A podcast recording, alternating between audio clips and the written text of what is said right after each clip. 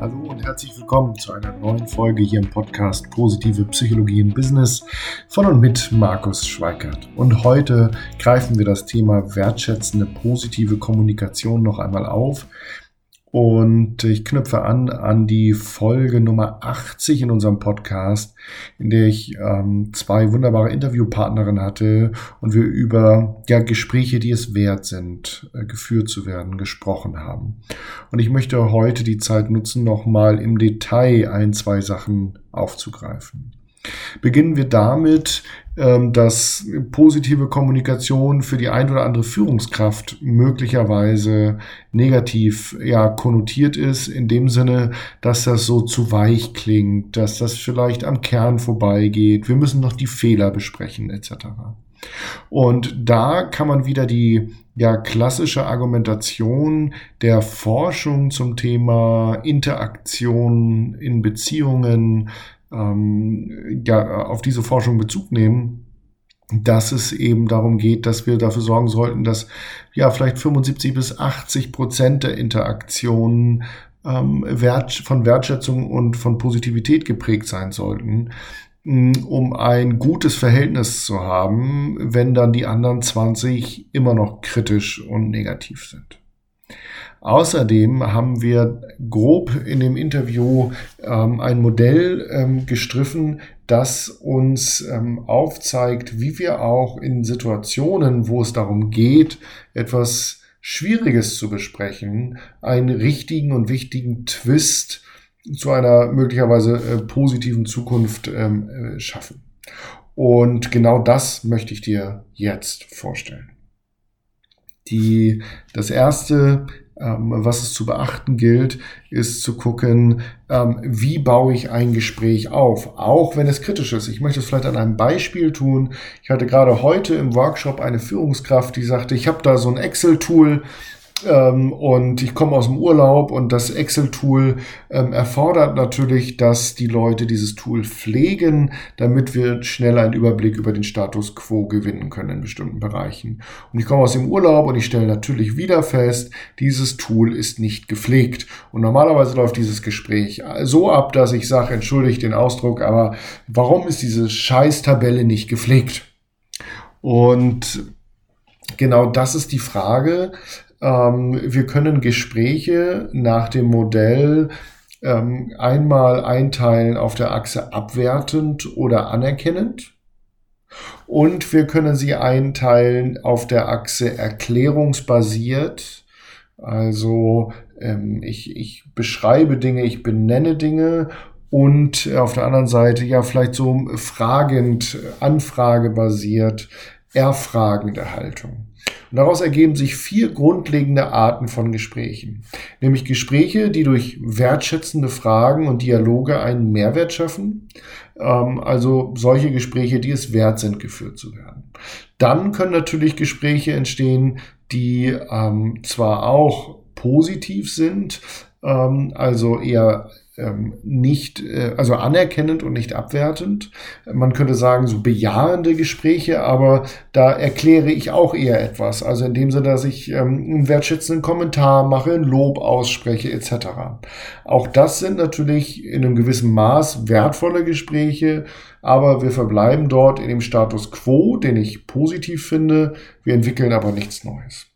Dann gibt es Gespräche, die sind natürlich durch abwertende Fragen und defensive Interaktionen ähm, ja sogar entwertet, kann man sagen. Also kritische Gespräche. Mhm. Auch diese Gespräche muss man manchmal führen. Aber wir gehen natürlich hier klar in die Abwertung, wenn ich sage, was stimmt denn eigentlich nicht mit euch und warum klappt das denn wieder nicht? Ja? Und es gibt natürlich Gespräche, die sind abwertend und eher ähm, aussageorientiert, erklärungsbasiert, dass ich eine Erklärung abgebe, also indem ich abwertende Kommentare und Aussagen treffe, wenn ich zum Beispiel sage, ihr habt es einfach nicht drauf. Das sind vielleicht sogar die, die ähm, ja sogar zerstörerisch im Sinne der Beziehung ähm, wirken können.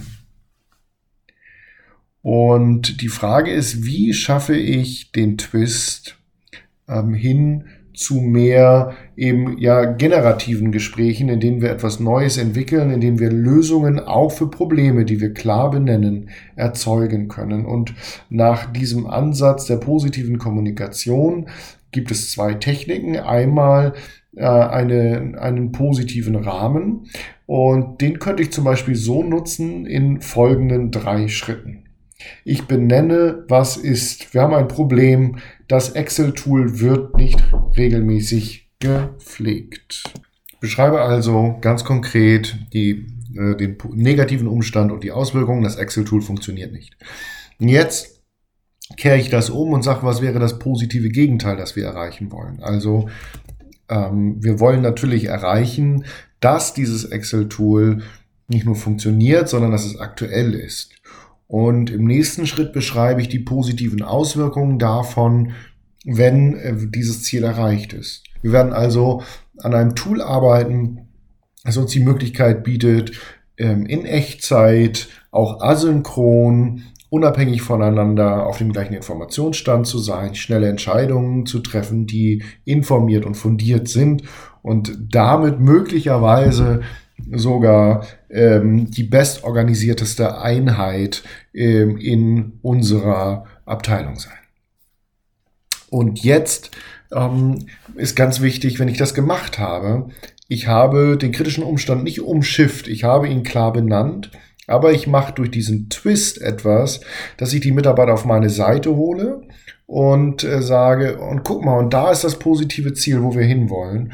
Und jetzt beschreibe ich, ähm, diesen Weg gemeinsam, indem ich sogenannte generative Fragen stelle. Also das sind Fragen, die einen Raum aufmachen, wie zum Beispiel, wie ist uns das gelungen? Wenn wir das geschafft haben, welche Stärken haben wir hier im Team, die uns dabei helfen können? Mm. Und darüber hole ich eben diejenigen ins Boot, die vielleicht eher still sind und das noch nicht eingebracht haben. Ich zapfe die Erfahrung der Leute an. Ich erlaube ihnen Stärken einzubringen. Vielleicht hat einer die Fähigkeit, dieses Tool umzuprogrammieren. Und ähm, ich schaffe natürlich auch Raum für Kreativität und vertiefte Beziehungen, weil ich merke, der macht mich nicht runter oder nervt schon wieder mit dem Tool, sondern der ist echt an der Lösung interessiert und ich kann mich hier einbringen. Das wird vielleicht in der Praxis manchmal schwierig, dann trotzdem sofort eine Lösung zu schaffen, aber auf jeden Fall lade ich Lösungen dadurch eher ein. Und deswegen möchte ich dich dazu einladen, in nächster Zeit mit den generativen Fragen einmal ein wenig zu experimentieren.